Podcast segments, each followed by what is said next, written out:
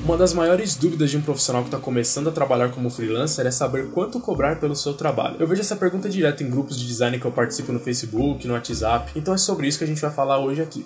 Como cobrar pelo seu trabalho, beleza? Vamos lá! Uma insegurança comum entre os profissionais que começam a trabalhar como freelancer é saber como cobrar pelo seu trabalho, porque sempre dá aquele medo de você cobrar muito caro e perder o seu cliente, ou então cobrar muito barato e sair perdendo. Cobrar por um trabalho realmente não é fácil, porque preço, apesar de ser um número, não é algo muito exato. Um mesmo trabalho pode ser cobrado por valores variados por diferentes profissionais, dependendo da sua experiência, do seu nome no mercado ou até mesmo da cidade que você mora. Mas então, como cobrar pelo seu trabalho? Existem algumas tabelas, como a tabela da ADGraph, por exemplo, que existe para te auxiliar a encontrar um preço para o seu serviço como designer gráfico especificamente. O legal da tabela mais atual que eles liberaram, que vale de 2016 até 2018, é que eles incluíram a modalidade microempreendedor individual, que é a modalidade que se encontra a maioria dos freelancers que trabalham sozinhos e são formais, como é o meu caso. Eu vou deixar aqui na descrição um link para essa tabela para você ter uma referência dos preços que estão sendo praticados no mercado. Você precisa saber que essa tabela é somente uma referência, uma ideia para você saber se seus preços não estão muito fora da realidade. Existem algumas variáveis quando você vai formular o seu preço. Uma delas é o seu próprio cliente. Então aqui cabe o seu bom senso como profissional. Um exemplo clássico quando se trata desse assunto é quanto cobrar por um logo. Você tem que entender qual tipo tipo de cliente você está atendendo. Você concorda comigo que você não pode cobrar a mesma coisa daquele seu amigo que está começando um pequeno comércio agora, do preço que você vai cobrar de uma grande empresa? Essa é a lei que já é ensinada há muitos anos pelo mestre Chaves. Depende da cara do freguês. E quanto custa?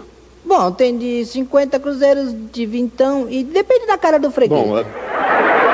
É claro que o trabalho que você vai fazer para cada um desses clientes não é o mesmo. Para uma grande empresa, você vai criar uma identidade visual completa, vai fazer pesquisa, buscar referências. E um pequeno comerciante, o que ele quer são alguns modelos para ele escolher um, imprimir alguns cartões de visita, fazer um banner e começar a trabalhar. Um dia eu estava ouvindo um podcast que eu gosto muito chamado Aparelho Elétrico, que é um podcast voltado para designers freelancers. Muito bom, inclusive, se você quiser conhecer, eu vou deixar o link aqui na descrição. Lá nesse podcast estava o Walter Matos, que é um designer especialista em criação de marcas, que inclusive tem um canal canal muito bom aqui no YouTube que eu já indiquei para vocês nesse vídeo que tá aqui no card. O Walter estava descrevendo como que é o processo dele de criação de uma marca, que ele passa muito tempo pesquisando e demora várias e várias semanas para apresentar o projeto para um cliente. Quanto você acha que custa para fazer um trabalho que demora esse tempo todo? Isso não quer dizer que para um cliente pequeno você vai fazer um trabalho relaxado, mas aquele seu amigo que está começando agora um pequeno comércio, ele só quer um logo simples para dar uma cara para a empresa dele começar a trabalhar. Aí você pode me dizer, pô, mas eu não quero cobrar tão barato assim por um logo. Mas o fato é que existe sim esse tipo de cliente que precisa de um logo e não tem mais de 200 reais para pagar nele. Se você não fizer, alguém vai fazer. Cabe a você escolher o seu posicionamento. Você quer fazer 10 logos a 200 reais em um mês, ou você quer fazer uma identidade visual completa que você vai demorar um mês inteiro para fazer e cobrar dois mil reais. Quem vai decidir isso é você. Você tem que analisar a demanda da sua cidade, que tipo de trabalho você faz melhor, que tipo de trabalho você gosta mais de fazer. Existem designers que trabalham criando grandes impressos para empresas, como folders e revistas, e existem designers que trabalham só com revenda de cartão de visita e pequenos impressos é o mesmo caso. Quem vai escolher o posicionamento é você. Agora que a gente já falou tudo isso já ficou bem claro que existem tipos e tipos de trabalho e tipos e tipos de clientes, vamos falar sobre a formação de preço na prática. A forma como eu faço quando eu vou passar o preço de um trabalho para um cliente é estimar quanto tempo em média eu vou demorar para fazer aquele trabalho. Mas para fazer isso, você precisa saber quanto custa a sua hora de trabalho, quanto custa o seu dia e quanto custa o seu mês. Você precisa de ter isso bem claro para formar o seu preço. Mas como fazer isso? Primeira coisa coisa, você precisa ter relacionado todos os seus gastos. É legal você ter uma planilha com tudo isso anotado. Mas se você é daqueles que tem pavor de planilha, não importa. Use o método que você se sentir mais confortável, nem que seja uma folha de papel. Mas é importante você ter isso bem claro para você não se perder financeiramente e para que você consiga formar o seu preço com mais facilidade. Então, para ficar mais fácil da gente visualizar isso, vamos imaginar um exemplo prático. Vamos imaginar um designer chamado João, de 20 anos de idade, início de carreira, mora com os pais, tem os gastos normais da profissão e ajuda a pagar algumas contas em casa. Eu vou relacionar aqui do lado todos os gastos mensais dele e nós vamos definir juntos aqui quanto custa a hora de trabalho do João. Então vamos lá, eu dividi os custos mensais do João em três partes. A primeira parte é a parte dos custos fixos, que são aquelas contas que ele tem todo mês, que não variam e ele vai ter que pagar isso todo mês, não tem o que fazer. Então o primeiro custo fixo do João é aquele custo de todo designer, que é o custo com o pacote Adobe. Ele tem que usar o Photoshop, Illustrator, InDesign, Premiere, todo o pacote, então não tem o que fazer, tem que pagar o pacote Adobe. Atualmente ele custa 175 reais, então primeiro custo fixo pacote Adobe. O segundo custo fixo do João é o custo do microempreendedor individual. O João é um designer freelancer, mas ele é formal, ele tira nota, faz tudo certinho, então ele paga mais ou menos uns 50 reais por mês de microempreendedor individual. O terceiro custo fixo do João é uma das contas da casa que ele paga, que é a conta da internet. Os pais dele nem ligam muito pra internet rápida, mas ele trabalha como designer, precisa fazer upload, download de arquivos pesados a todo momento, então ele precisa de uma internet rápida, nada mais justo do que ele pagar a conta de internet. O João paga aí 150 reais de internet. E o último custo fixo do João, ele paga 100 reais de academia, porque afinal ele é um designer, trabalha sentado no computador o dia inteiro, tem que fazer uns exercícios, né, para não ficar um sedentário. Então, 100 reais de academia é o último custo fixo do João. Agora vamos para a segunda divisão dos custos mensais do João, que são os gastos variáveis. E os gastos variáveis, como já diz o nome, não tem como você saber certinho, porque eles são variáveis, né? Pode ser que o João gaste um pouquinho mais no mês, um pouquinho menos no mês, mas ele já definiu uma verba de 300 reais para lazer. O João também tem que viver, né? Ele vai no cinema, sai com a namorada, então ele tem uma verba ali que ele sabe que ele vai anotando tudo, todos os gastos que ele tem. Ele vai no cinema, ele marca lá, gastei 50 reais. Aí na outra semana ele saiu, foi no shopping, gastou mais 50. Ele vai anotando e ele sabe que ele não pode fugir muito desses 300 reais por mês para não estourar o orçamento dele. Então vamos definir ali 300 reais de lazer. E o segundo custo variável do João é o cartão de crédito dele. O João é esperto, ele usa esses cartões novos, moderninhos que tem hoje, que ele não paga anuidade, bem tranquilo, mas né, é bom ter um cartão de crédito para você fazer aquela compra na internet, para você usar aquele seu aplicativo de carona. E aí ele tem uma verba ali de 300 reais também de cartão de crédito, que ele sabe que ele tem que ficar dentro disso para não estourar o orçamento dele. Então tá ali mais um gasto variável, 300 reais de cartão de crédito. E o terceiro grupo dos custos mensais do João é um dos mais importantes de todos que nem todo mundo presta atenção, que é o grupo dos investimentos. O primeiro investimento que o João faz todo mês é o investimento em aposentadoria, que é aquele dinheiro que ele guarda e não vai mexer, ele não tá juntando dinheiro para comprar um carro, não tá juntando dinheiro para fazer upgrade no PC, é o dinheiro que ele guarda e vai pegar lá só com 50, 60 anos, porque afinal o João é um freelancer, ele não tem registro em carteira, ele não tem depósito no FGTS, a não ser aquele bem pouquinho que tá lá incluso no microempreendedor individual que ele paga, mas ele é um freelancer. E vocês sabem, a gente mora no Brasil, teve aí a reforma da Previdência, isso é um assunto para 300 vídeos, né? Vou ser bem breve aqui. Se você é um freelancer, você precisa juntar dinheiro para sua aposentadoria. Independente, se você também trabalha numa empresa e você é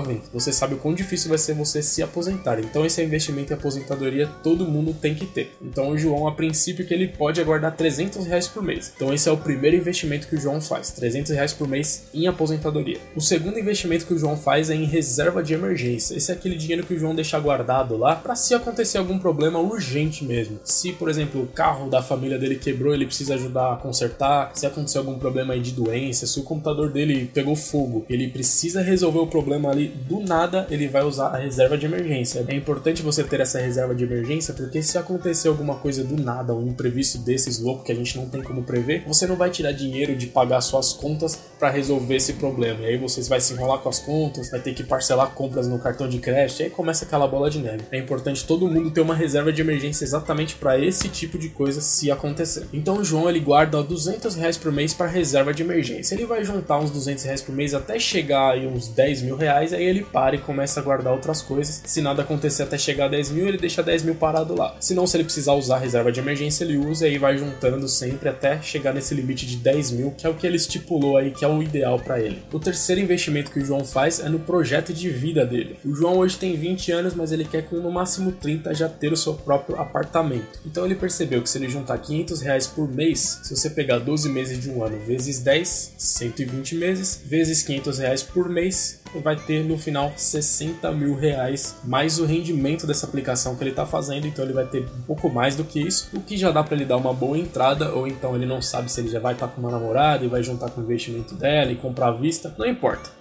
O João quer chegar nessa idade já preparado para isso, então ele já está juntando 500 reais por mês pensando nesse projeto de vida. E o último investimento que o João faz, o João sabe que como designer, a principal máquina dele é o computador. Então ele fez uma conta e viu que se ele investir 3 mil reais a cada 3 anos, ele consegue fazer um bom upgrade no computador e tá sempre com uma máquina atualizada. Então ele fez as contas e viu que guardando 85 reais por mês, a cada 3 anos ele vai ter 3 mil para fazer um belo upgrade, trocar placa-mãe, processador e tá com uma máquina sempre sempre zeradinho. Então, último investimento do João, manutenção da sua máquina, 85 reais por mês. Então aqui nós chegamos no número que nós queríamos, somando todos os custos mensais do João, nós chegamos ao valor de 2.160 reais. Esse é o custo do mês do João. O João ele pretende trabalhar durante a semana e ter os finais de semana livres. Então o que, que ele vai fazer? Ele vai dividir esse valor total pelo número de dias úteis no mês. Nesse mês atual aqui nós temos 22 dias úteis. Dividindo 2.160 por 22, chegamos ao valor de R$ 98,18. R$ 98,18 é o custo do dia de trabalho do João. Então agora para definir o custo da hora de trabalho do João, o João definiu que ele vai trabalhar 8 horas por dia durante a semana. Então ele vai pegar esses R$ 98,18, que é o custo do dia de trabalho dele, e dividir por 8. E aí chega no valor de R$ 12,27. Esse é o valor mágico, é o valor da hora de trabalho do João. Então nesse mês atual que tem 22 dias úteis, o João vai usar esse valor de R$ 12,27 como base para calcular o preço dos trabalhos dele, dependendo de quanto tempo ele demorar para fazer esse trabalho. Então você conseguiu perceber o quanto a formação de preço é uma coisa pessoal. Não tem como você perguntar pro designer lá, seu amigo, quanto você cobra pelo seu trabalho por cobrar a mesma coisa. É só para você ter uma referência mesmo, porque o preço vai variar do tipo de cliente que você está atendendo, quanto tempo você demora para fazer, quais são aí os seus custos mensais. Então, a formação de preço é algo muito pessoal. Talvez você tenha visto aqui esse exemplo do João e pensado assim: não, mas isso aqui é muito fora da minha realidade. Eu pago muito mais contas que esse moleque de 20 anos aí que mora com os pais. Eu pago aluguel, eu tenho filho, pago a escola do meu filho, tenho um monte de custos a mais. Então, você tem que formar o seu custo, fazer a relação dos seus custos fixos, dos seus custos variáveis, dos seus investimentos e formar a sua hora de trabalho. Eu vou deixar aqui na descrição desse vídeo o link para a planilha que eu usei para fazer os custos do João aqui no exemplo desse vídeo. E você pode substituir lá os custos do João pelos seus custos. É uma planilha bem simples, né? Só com fórmulas de soma e subtração. É só para você fazer uma simulação bem simples e conseguir formular a sua hora de trabalho caso você nunca tenha feito isso. E aí, se você quiser, você pode até deixar aqui nos comentários quanto que deu aí na sua simulação a sua hora de trabalho. Quem sabe se a sua hora for boa, alguém não se interessa por você.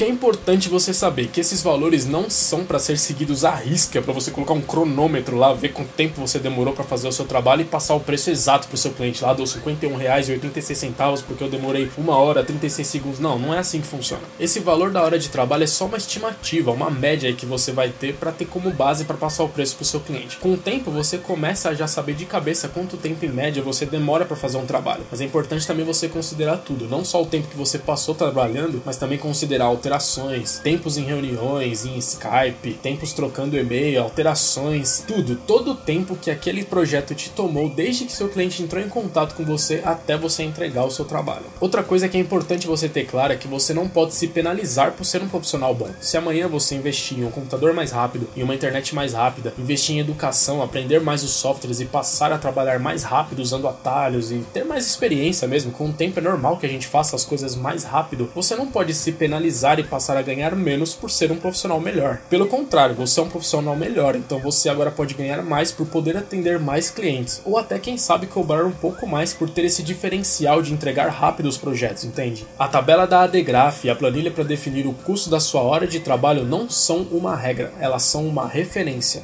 O preço é algo muito pessoal e você deve considerar todos esses fatores para definir o seu. Beleza? Espero ter te ajudado caso você tinha essa dúvida sobre a formação do seu preço. Se você acha que alguma coisa que eu falei nesse vídeo eu deveria explicar melhor, deixa aqui nos comentários que quem sabe eu posso até fazer um vídeo falando mais sobre esse tema porque ele é bem extenso e complexo mesmo. Lembrando que nesse vídeo eu compartilhei tudo que eu sei sobre esse tema, mas estamos todos aprendendo, não é verdade? Então se você que está vendo esse vídeo sabe alguma coisa a mais e gostaria de acrescentar alguma informação às informações que eu falei aqui nesse vídeo, vídeo, ou então você até discorda com alguma coisa que eu falei, deixa aqui nos comentários que eu gostaria muito de ler a sua opinião. E é isso, se esse vídeo te ajudou de alguma forma, deixe seu like, que isso ajuda muito na divulgação do vídeo e do canal. Se inscreva para receber os próximos vídeos todas as segundas e quintas, 11 da manhã, tem vídeo novo aqui. E te convido mais uma vez para conhecer o Apoia-se aqui do canal, que é uma forma de você ajudar aqui o DS Tutoriais a crescer, a continuar e ganhar algumas recompensas por isso, se você quiser ver como ajudar as recompensas, é o primeiro link aqui da descrição, ou então esse link que está aparecendo agora aí na sua tela. Beleza? Valeu, abraço!